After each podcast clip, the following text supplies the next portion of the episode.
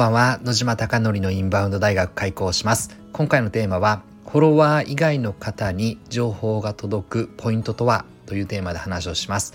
池袋にある焼肉屋の焼肉マフィアは YouTube 講演家の鴨頭義人さんが経営をしております。そこで月賞2000万円の売り上げに回復するために海外のお客様を呼び込もうということで昨年の7月からインバウンドの戦略チームが立ち上がりました。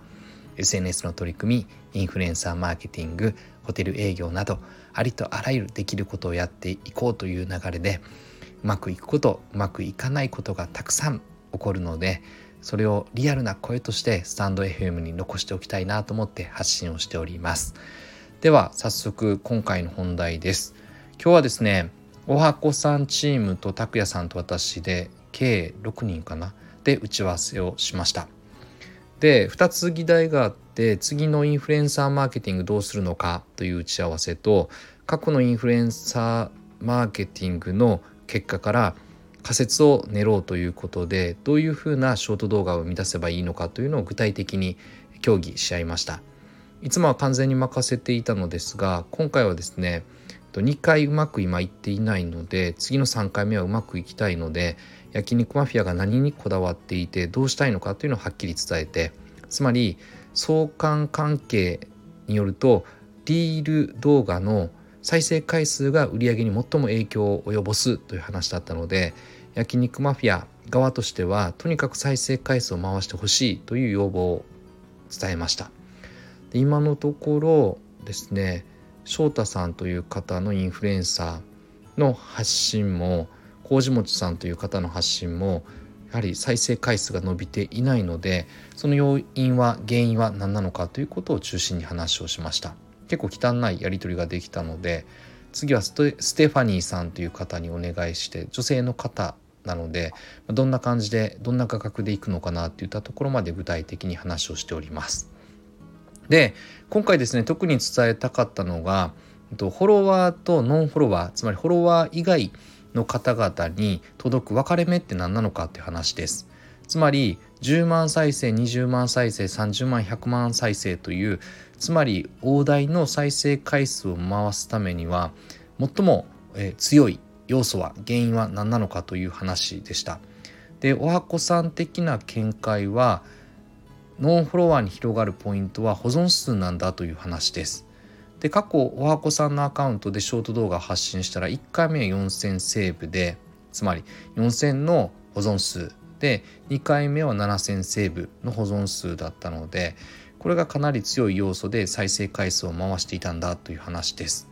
なのでここがアルゴリズムに大きく影響するんではないかなというのがおはこさんの考え方だったのでこの保存数を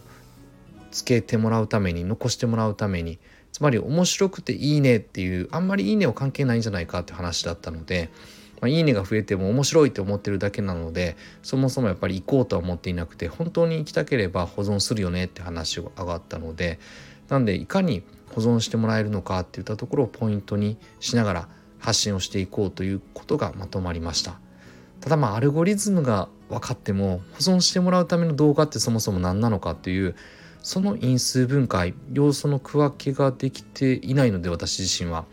なかなかちょっとまだピンとは来ていなくて、まあ、皆さんに明確に保存数が広がるのはこのポイントとこのポイントとこのポイントを満たしたショート動画ですよって言えればいいんですがなんかですねまだ分かっていないですね。ななんかとかいうか、えっと、まだまだ全然分かっていないって話ですね。で、まあ、そもそも焼肉マフィアのインスタアカウント6000ぐらい今フォロワー数がいるんですが、まあ、消すのか消さないのかというつまりアメリカだったりとかを中心に狙いたいのでそもそも日本の方が多いアカウントなので発信時間をですねアメリカ時間に切り替えてもどうしても日本のフォロワーが足を引っ張るんじゃないかっていう議論も実は出ていてなので6000円いててももう捨ててもいいんじゃないかって話して鴨さんも OK って話だったので捨てるかどうかっていうのも判断をしてたのですが今のところも捨てずにフィードというあの通常の投稿のとこですね。あそこの画面は今汚いので、まあ、まずは消そうという話になって全部消すことになりました。でショート動画でバーッと CM を打ってそのショート動画からフィードに引き寄せてあこんなお店なんだっていう具体的にどういうお店なのかっていうのを瞬時に分かるようにした方がいいという話だったのでそこを改善していきたいなと思っております。なのでフォロワー以外の方に広がるポイントは保存数だという話でその保存数を高めていこうという取り組みと保存して興味が出て焼肉マフィアのアカウントに来た方々にしっかりパンフレット的な流れでフィードの写真を載せていこうという話になったのでここからですね大幅に変えていきたいなと思っております。で本当は今2日に1回投稿していく流れで決めていたのですがちょっと確認させてほしいということで動画の質もちょっと高めたいということだったので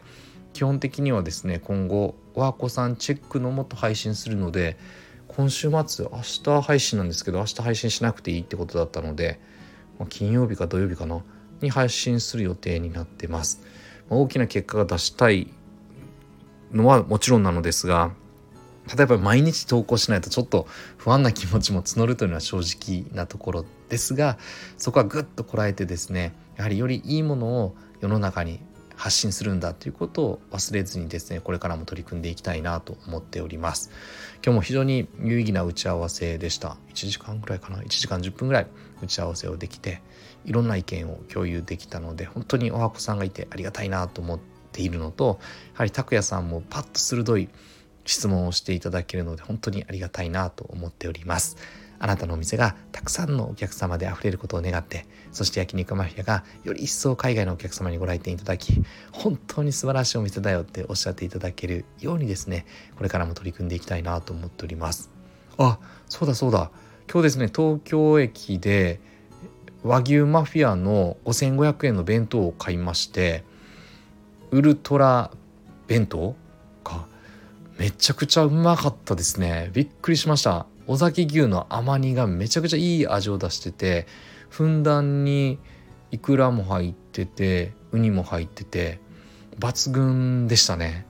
まあ、ただやっぱり添加物がやっぱりどうしても弁当なので入ってしまってるのはしょうがないかなと思ってやっぱり私自身はちょっと添加物アレルギーではないですが添加物が口の中に残ることが非常に好まないので味としては抜群なのですが後味はっていうことはあるかもしれないですがただまあお弁当食べたりとかコンビニのご飯食べれる方は問題ないのかなと思ってて